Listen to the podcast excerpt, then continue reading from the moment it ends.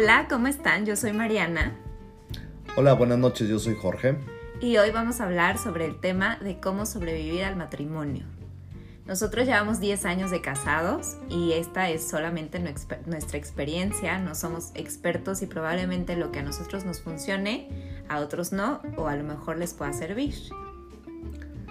Es un tema complicado, es un tema profundo, por llamarlo de alguna Trillado. manera. No lo diría yo trillado. Eh, es el matrimonio donde es el sueño de muchas mujeres y la pesadilla de muchos hombres. Ahora resulta. Pero bueno, para, eh, para empezar con este tema, vamos por puntos. Nosotros creemos que hay seis puntos claves. Claves, vamos a decirlo así, seis puntos claves donde vamos a abordar cada tema y vamos a tratar de explicarlo con manzanitas eh, qué es lo que funciona y qué es lo que no funciona. No quiere decir que es la clave del éxito para todas las parejas. Lo que le funciona a una persona no quiere decir que le funciona a todas. Así es. Y probablemente dependiendo de tu forma de ser y de tu forma de pensar, tomarás lo que decimos eh, de, de cierta manera, pero pues ahí les va. Punto número uno. Compromiso una parte fundamental, esencial y más en estos tiempos en donde desde mi punto de vista el compromiso es algo que no es que me quiera escuchar mal, pero te la pasas por el arco del triunfo. Bueno, ¿y qué es el compromiso, Mariana? Para mí el compromiso es mm, tener siempre claro por qué fue que elegiste esa persona y en qué te comprometiste en esa, con esa persona si yo te elegí a ti, Jorge, fue por algo y creo que es algo que tengo que tener claro el resto de mi matrimonio. Ok, ¿qué consejo le puedes dar a nuestros radioescuchas? Compromiso y qué consejo, madre mía.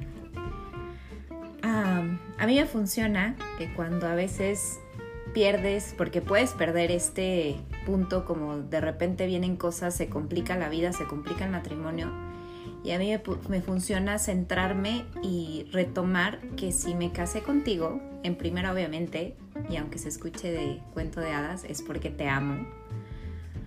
Porque te elegí por la persona que eres y me comprometí contigo porque quiero formar contigo una familia, quiero estar contigo el resto de mi vida y quiero que los dos caminemos y vayamos juntos creando una historia juntos. Para ti, ¿qué es el compromiso, Jorge? Bueno, lo que acabas de decir, más que compromiso, es como un sueño, ¿no? No, es un compromiso. Estoy comprometida a estar contigo en las buenas, en las malas y en las peores. Y creo que durante estos 10 años te lo he demostrado, porque hemos tenido muchas peores. Digo, no es que quiera ser catastrófica. ¿Qué opinas? Mm, no, yo estoy de acuerdo. al final tiene que haber un compromiso como pareja en donde estás, eh, como la palabra lo dice, comprometido a dar el máximo, a estar, eh, ser el mejor esposo, ser el mejor padre, ser la mejor persona.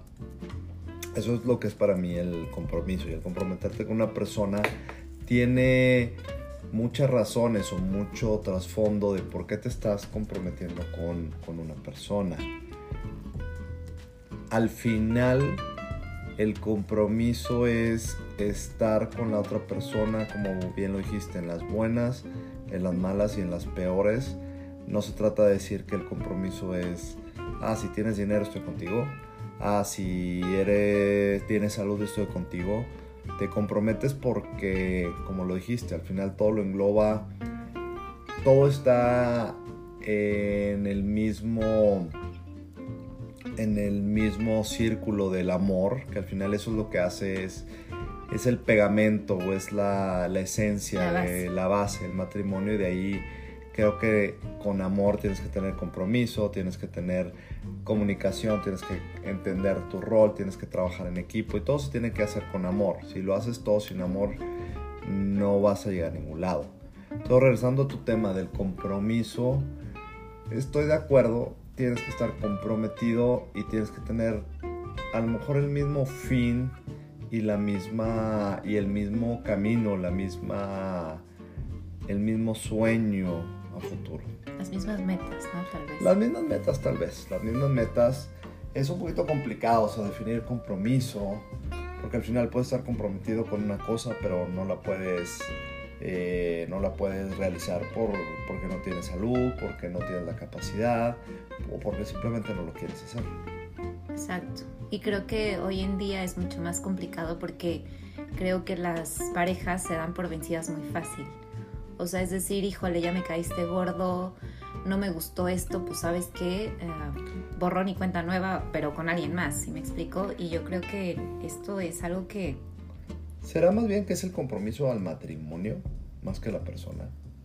Porque vamos a ser honestos, a las generaciones, eh, y que quede claro, yo no tengo nada en contra de los, eh, las nuevas generaciones, en este caso específicamente los millennials que vienen detrás de nosotros, que no eh, tienen la característica de no ser personas comprometidas y que tienen una relación o tienen una pareja o tienen un matrimonio donde dicen, bueno, lo probamos, pero si no me gusta me, me salgo, me, voy. Me divorcio. Me divorcio, me cambio de casa, me consigo otra pareja.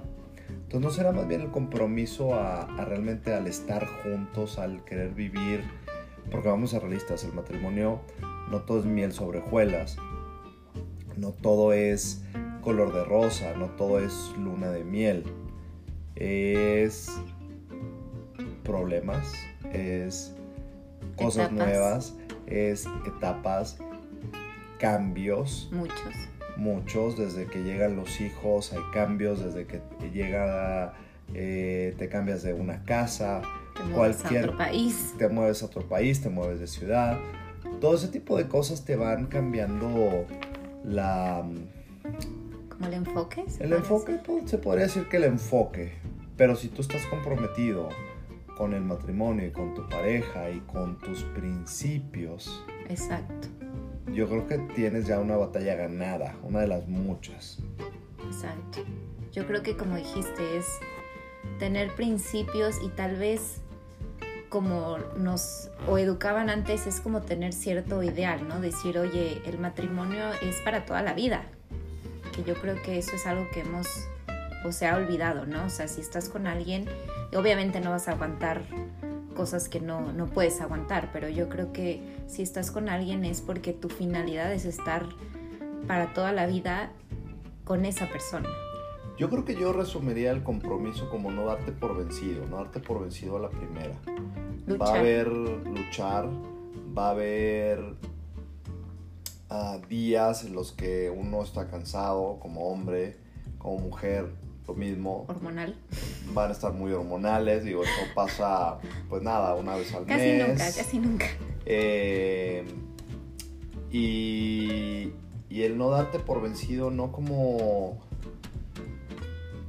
no como decir, bueno, hoy no, hoy no tuve un buen día, ya eh, dejo de hacer las cosas. Hoy fui al trabajo y... No quiero saber de ti. Mi jefe me regañó, entonces ya no quiero trabajar. No, yo creo que esa es la parte del compromiso, de es, va a haber días malos, es levantarse al día siguiente, borrón y cuenta nueva, y seguir estando comprometidos por ese sueño que se llama matrimonio. Así es coincido totalmente contigo y a lo mejor para finalizar este punto diría que vale la pena luchar por ese compromiso. Ok, Mariana, si lo explicaras con manzanitas, el punto número uno, que sería compromiso, ¿cómo lo explicarías? ¿Cómo explicarías? Ten compromiso con tu pareja para que tu matrimonio sea exitoso. ¿Cómo lo explicaría? Yo creo que tú lo dijiste. Es no te des por vencida. Va a haber días difíciles, va a haber días que a lo mejor es más fácil, pero no te des por vencido. O sea, comprometerse con alguien y crear una familia y crear una historia es algo increíble, que vale la pena luchar por eso y que vale la pena esforzarte y si es necesario mejorar tu personalidad, tus ideales, vale la pena. ¿Tú qué dirías, Jorge? ¿Sí lo expliqué con manzanitas? Yo creo que lo explicaste un poquito con peras. Pero bueno, está bien. Para ser la primera vez no lo estás haciendo tan mal. Em, Te, falta, te falta aprender un poquito, pero bueno, creo que con el tiempo irás tomando experiencia. No, para mí el compromiso, coincido contigo, para mí el compromiso es eh, despertarte todos los días con la misma ilusión de querer luchar por un sueño en común. Perfecto. Eso sería el compromiso. Coincido. Muy bien, vamos al punto número Punto número dos. Vamos a hablar de lo que es, eh, para- desde nuestro punto de vista, cuál sería las clave para un matrimonio exitoso o cómo poder sobrevivir un matrimonio, que es la comunicación. Súper, mega, hiper importante. Comunicación en todos los sentidos, tanto buena como mala. Habrá cosas que te dirán y que no te va a gustar escuchar, como en mi caso, que no me gusta que me digan. Eso es muy importante y eso errores. mujeres, por favor. No sé si sea un mal Como un- común de las mujeres que no es les la pandemia, gusta. Es, el- es la, es la pandemia, claro. No les gusta escuchar lo malo. También se trata, se trata de, de, de entender de quién viene, de cómo viene y en qué sentido se hace eh, los comentarios. Ustedes mujeres tienden a Tal vez no tomárselo todas las mujeres, tal vez soy yo, pero bueno, no, yo creo que, bueno, no sé, tampoco tengo experiencia en tantas mujeres. espero que no. Este, bueno, y si sí, no lo vamos a tocar en, en- en- en este, en este capítulo. Eh, nada, es. La comunicación es, tiene que ser directa, franca y honesta. Nunca se quede nada, eh, por muy bueno, por muy malo. Podemos poner muchos ejemplos. Eh, hay esposos que se quedan sin trabajo y por no sentir el apoyo o sentir el miedo sentir culpabilidad se lo ocultan a la mujer. Señores, no lo hagan. Mujeres, si tienen algún sentimiento y el típico ejemplo, la mujer está enojada, mi vida, ¿qué tienes? Nada, mi vida. El nada, bueno, el que ha tenido alguna experiencia sabe que el nada es mi vida, estoy ultra mega enojada. Entonces, vamos a ser honestos, vamos a explicarlo con manzanitas, vamos a decir que esto, la clave de un buen matrimonio es que haya una comunicación. Nosotros, ¿qué les podemos recomendar para la comunicación? Platiquen. Suena muy sencillo, pero no se hace. Llega De todo. Llega, llega el papá de trabajar, llega cansado, lo que quiere es comer, están los hijos. 10 minutos, háganlo. Platiquen con sus hijos, platiquen con su esposa, Hagan un podcast. hagan un podcast como lo estamos haciendo nosotros, es una buena terapia de pareja. El hecho de, de platicar eh, es, es importante. Eh, leía que la mujer tiene la necesidad de hablar 15 mil o 20 mil palabras por, por día y los en hombres... caso, 30 mil. En tu caso 30 mil, claro. Eh, y los hombres a 7 mil. Entonces, bueno, los hombres que salimos a trabajar y que la- la- las mujeres que se quedan en casa, algunas otras trabajan, que también es muy admirable, que sean amas de casa, que sean madres, que sean eh, trabajadoras en cualquier sector, llegan y como mujer tienen la necesidad de hablar, como hombre no. Sin embargo, hay que buscar ese punto, hay que buscar ese momento, acompañado de una cerveza, acompañado de una botella de vino tinto, acompañado de un refresco, acompañado de una limonada, de lo que ustedes quieren, y platiquen. No tengan miedo. La persona que está a tu lado no es tu enemigo. Te va a decir tus cosas buenas y tus cosas malas. Yo les puedo compartir que como, como pareja hemos hemos platicado de todo y ha, y ha habido situaciones en las que se han hecho comentarios y reclamos de Mariana, es que tú me dices cosas que no me gustan. Bueno, también, también aprende a ser receptivo y a escuchar que lo que te dice tu, tu pareja es Con afán de mejorar. con afán de mejorar, es una crítica De constructiva. Que quede claro, no aceptes de, nin- de nadie ni de tu pareja una crítica destructiva que sientes que es con... eh, Sí, con afán de lastimar. con afán de lastimar, eso no, no estamos promoviendo eso. Estamos promoviendo el, el oye, ah, hoy no te quedó el arroz o la comida muy rica. Ah, bueno, pues es que tú no le hiciste. Bueno, también se vale, se vale hacer algún comentario. Ahora, con manzanitas, hombres, como mujeres también a veces, uh, llámenlo hormonal, llámenlo personalidad, llámenlo somos mujeres, necesitamos escuchar ese tipo de cosas con cariño, por favor. No es lo mismo que llegues y me digas, híjole, tu arroz está regacho, ahora sí te pasaste. Hay que llegues y me digas, oye amor, como que esta vez le falta un poquito de sal a tu arroz, a ver si a la próxima le pones una pizca. Ahí sí tiene toda la razón. Como hombres somos un poquito más brutos, somos un poquito más bestias de no te quedó bueno el arroz. Y sí, efectivamente, hombres, seamos un poquito más delicados, un poquito más sensibles. Entiendan. el hecho de querer comunicar no significa agredir o, o querer menospreciar el esfuerzo de tu pareja. Todo lo contrario. Mi vida, amor, eh, como le digan a su esposa o a su pareja, eh, gracias por, por el arroz, gracias por la comida pero creo que esta vez te quedó un poquito así, a ver si la siguiente vez le puedes poner un poquito más de mantequilla, un poquito más de sal, o los gustos que ustedes tengan. Entonces, para concluir, comunicación súper importante. Ultra mega importante. Ultra mega importante. Es parte de, me imagino que todos coincidirán conmigo, que si empezaste a estar con una persona fue porque obviamente se entendieron hablando y entendieron que tienen tantas cosas en común hablando. Entonces, como bien dicen, hablando se entiende la gente, así es de que comuniquémonos con nuestras parejas, hablemos de lo que nos gusta, de lo que no nos gusta, de lo que necesitamos, de lo que no nos hace tanta falta y vamos que, que sí se puede. Así es de que vamos con el siguiente punto, punto número 3.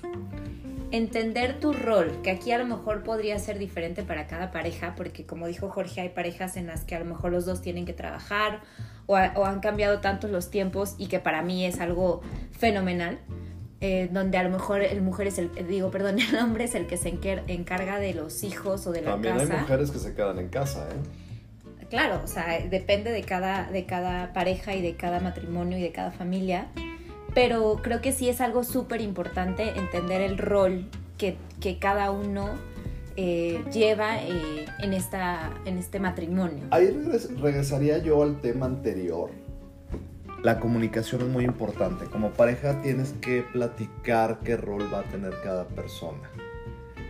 Si mamá y papá trabajan, si es que tienen hijos, si como pareja eh, uno va a trabajar, uno va a proveer, otro se va a quedar en casa, los dos van a trabajar. Yo creo que es importante definir, comunicar, platicar.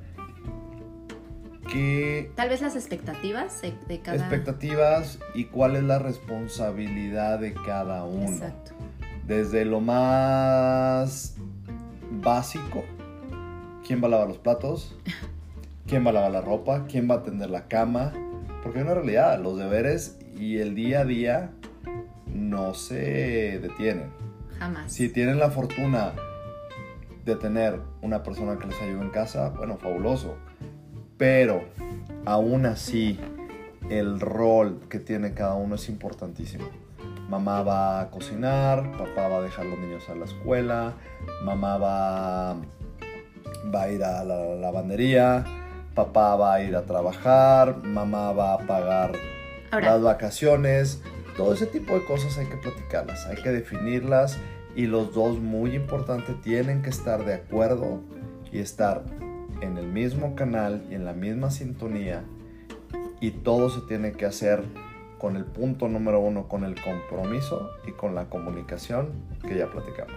Ahora yo a esto agregaría que no porque, tú, porque desde un principio marques tu rol en, el, en la pareja o en el matrimonio o en la familia, quiere decir que, ah, no, tú dijiste que tú eres el que va a proveer, entonces tú hazle como puedas o como le tengas que hacer para que esto funcione. Porque, a ver, cabe destacar que hay situaciones en las que a veces las cosas salen de control y a lo mejor el esposo se quedó sin trabajo y es ahí donde nosotras mujeres o viceversa tenemos que entrar y decir, a ver, no te preocupes, amor, yo estoy contigo, esto como dijimos desde un principio es trabajo en equipo y yo te voy a ayudar si es que hay algo en lo que yo te pueda ayudar. Es, es trabajo en equipo, es entender que por muy mucho que hayan platicado esos roles de género, perdón, roles, eh, cada uno puede también involucrarse. Es decir, ok, oye, a ti te toca lavar los platos, pero yo sé que es sábado y que estás súper mega cansada, no dormiste bien. Oye, yo te ayudo. No, pierdan esos detalles. Eh, si, a, si a tu esposo le gusta ver el fútbol, pero le tocaba lavar los platos ese sábado, hombre, consiéntelo llévale una botanita, llévale una, un masajito. Ah, bueno, o sea, al final es cuestión de cada pareja, pero si, si hay un partido de fútbol, deja que lo vea y ayúdale. Ok, mi vida, hoy yo lavo los platos, mañana los lavas tú. Es la inversa. Como hombres, la mujer tiene la necesidad de ir a tomar un café con las amigas, deja que vaya. Y quédate tú a cuidar a los niños. Que volvemos al punto. Que haya una comunicación entendiendo el rol de cada persona y de manera comprometida. Digo, estamos englobando los tres puntos que, que hemos explicado hasta ahorita. Y damos punto al siguiente, donde vamos a hablar del trabajo en equipo, donde Mariana ya lo, ya lo, ya lo mencionó. Así es, trabajo en equipo. Esto es de dos. A veces Jorge me, ahora sí que me regaña porque, porque a veces yo me siento así como ¿cómo decirles? Como buena mujer hormonal, a veces siento que todo recae en mí respecto a la casa. Y, y, él me dice, a ver, espérate Mariana, esto es un trabajo en equipo, esto es de dos, yo estoy contigo, no estoy contra ti. Háblame, dime qué necesitas. Les pongo un ejemplo rápido y claro. Ahorita con todo esto de la pandemia yo me estaba volviendo loca y no sabía qué me estaba pasando, qué necesitaba. Me sentía abrumada, la casa 24 horas, los hijos 24 horas. Y Jorge se acercó a mí y me dijo, a ver, espérame, ¿qué es lo que está pasando? Este, te siento así, te siento asado, dime qué necesitas, en qué te ayudo, yo quiero que estés bien, quiero que estemos bien. Y, y, nada, pues fue hablar un poco y decirle, oye, ¿sabes qué? Me siento abrumada, siento que esto es un trabajo y un, nunca acabar de todo, de trabajo en la casa, de cuidar hijos. Y no me quejo, amo mi rol de mamá, de cuidar a mis hijos, de involucrarme en su desarrollo, de atender mi casa, de tener bien a todos. Pero se ha vuelto una situación medio complicada con todo este tema de la pandemia.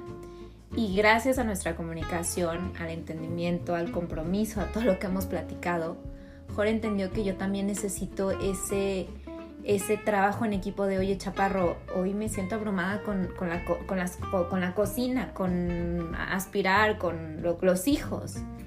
Entonces fue decir, ok, es un trabajo en equipo, yo te ayudo esta vez, yo hago esto y quieran o no, es como, diría yo que es un círculo, un, no círculo vicioso, ¿cómo decirlo? Como un, como una, una cadenita, no sé cómo explicarlo. O sea, al final si yo siento que Jorge me apoya en, este, en esta situación en la que yo me siento abrumada y en la casa, por ende yo voy a, yo voy a apoyarlo y yo voy a querer dar, no porque antes no quisiera, pero sientes ese apoyo y dices, oye, él está dando su máximo, él me está ayudando para esto, lo menos que puedo hacer es que no durmió bien, oye, pues que duerma, yo cuido a los niños, no pasa nada, como dijimos desde un principio, no es, no es, es un trabajo en equipo y es un, un estar unidos con un fin común que es formar un buen matrimonio y crear una, una bonita familia y tener como un, una conexión. Exacto, de, de, un bienestar en general.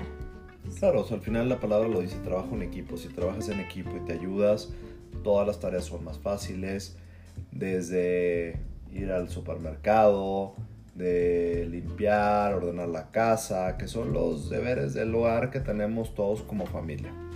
Así es. Bueno, pasemos al punto número 5, que es aprender a elegir batallas. tus batallas. Un punto donde yo me opuse. Eh, batallas es un tema que Mariana quiso poner en esta lista. A mí, bueno, batallas me parece algo muy agresivo, es algo como, bueno, no estamos en guerra, no nos vamos a pelear, pero también tiene un trasfondo. Entonces vamos a, dejar que Mariana nos explique un poquito por qué para ella es importante aprender a elegir las batallas qué fuerte. Bueno, elegir batallas no me refiero a que, como dice Jorge, siempre vamos a estar en lucha constante porque no es, no es el caso. Pero creo que, como lo dijimos y lo hemos estado platicando, el matrimonio es algo complicado y tienes que aprender que no siempre puedes ganar, no siempre puedes tener la razón. Para que se entienda un poquito más con manzanitas, no siempre puedes tener la razón. A ver, habrá cosas que por personalidad, por rol, por lo que como quieran llamarlo, uno de los dos querrá tener la razón. Tú como mujer y como hombre tienes que entender que no siempre puedes ganar o no siempre puedes tener la razón. ¿Por qué? Porque es, es, es aprender a tener como un equilibrio, como un, ¿cómo decirlo? Un...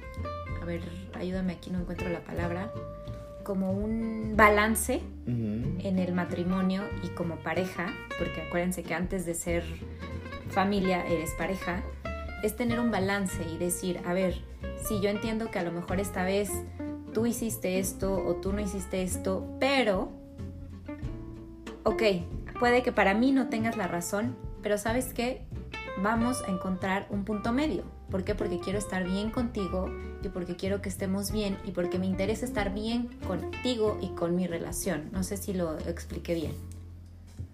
Entiendo que buscas el, el beneficio mutuo. Yo creo que a lo mejor a donde vas es el aprender a elegir las batallas. Digo, no es como te vas a pelear y a ver quién es, no es una guerra de poderes. Exacto. Es como entender las necesidades que tiene tu pareja y ceder. Exacto, ceder, esa era la palabra. Ceder. Aprender a ceder. Aprender a ceder y entender qué necesita tu pareja y habrá días donde como hombre tienes que ceder para que tu esposa haga una videollamada con sus amigas en época de pandemia o vaya a tomar un café con las amigas que a lo mejor a ti querías ese día ver una película en Netflix o querías salir al cine, pero tu esposa tiene alguna necesidad. Entonces, son cosas en las que se tienes y que platicar y que, que negociar. O sea, al final es... Perdón, perdón. No, dime. Por ejemplo, yo aquí tomaría un punto así como más que obvio. Como dijimos desde un principio, las mujeres tenemos días complicados hormonales en donde como hombre ya lo sabes, ¿para qué le haces al cuento? Ya sabes que son días complicados, que la mujer o que tu pareja o que tu novia o que tu esposa va a querer echar pleito por querer echar pleito, porque aunque no lo entiendan... No les hagan caso, déjenla hacer. Nunca lo entenderán, es algo que a veces, no, no a veces, no se puede controlar y tienes esa necesidad de pleito, de conflicto, de llorar, de gritar, no sé cómo lo puedo explicar entonces como hombre tienes que entender, a ver, ya sé que está así, ya sé que está hormonal, ya sé que anda fastidiada. Entonces no pasa nada, que hoy tenga la razón. Sí, mi cielo, mi vida, eres lo mejor que me ha pasado en el mundo. Lo que tú digas, hoy lo que tú digas. Ahora, no se trata nada más de su punto de vista, también como hombre, mujeres aprendan a ceder. Es el América Chivas y soy ultraamericanista o ultra chiva o chiva hermano, como le quieran llamar, o le vas al Real Madrid, al Barcelona, cualquier deporte, también ustedes tienen que ceder y decir, bueno, a mi esposo le gusta el deporte, la lucha libre, denle sus 5 o 10 minutos, su hora a sus maridos, o porque no, a mi marido le gusta echarse sus chelas, déjenlo, no lo, no, no lo presionen, no lo limiten. Así es, entonces ceder es en todos los aspectos desde lo banal como decir ver un partido de fútbol americano, de fútbol, de soccer, hasta decir, oye, ¿sabes qué? Hoy entiendo que necesitas que yo sea, no el débil, ¿cómo decirlo? Que, que yo sea el que no tiene la razón o que necesitas... No es el débil ni tampoco, se, más bien es, hoy entiendo que tienes una necesidad y que hoy quieres ver el fútbol. Señoras, siéntense con su marido a ver fútbol. Qué ganas. O a la inversa. Señores, si ven que su esposa anda sensible, quiere ver una película ridícula, porque para nosotros es ridícula, romántica, nada les cuesta, cedan un poquito y siéntense con su esposa a ver una película Aunque se duerman a los 10 minutos de Bueno, en mi caso yo me duermo a los 5, vamos a ser honestos, digo, pero bueno, estoy ahí en calidad de bulto, pero estoy ahí. Entonces, bueno, para, para concluir es aprender a ceder o a elegir batallas, como dijimos. Y por último, se tenía que decir y se va a decir. Más importante, no, no, no, es más importante. como hombre tal vez. Como hombre tal vez. La parte sexual. Tan, tan, tan, tan. Bueno, este es un tema que habrá como 20 capítulos posteriores a este, donde vamos a hablar de todo Como 35. tipo 35. Ya vamos en el capítulo 35. Ok, bueno, estamos escribiendo un libro.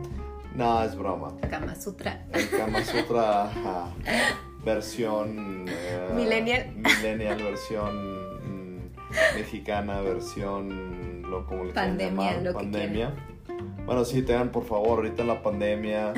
eh, Consideren a los maridos, por favor. Consideren a lo- no, protéjanse por favor. Digo, el mundo está sobrepoblado como para que estén eh, Sin televisión. Sin televisión, hay mucho entretenimiento. Nada, es broma.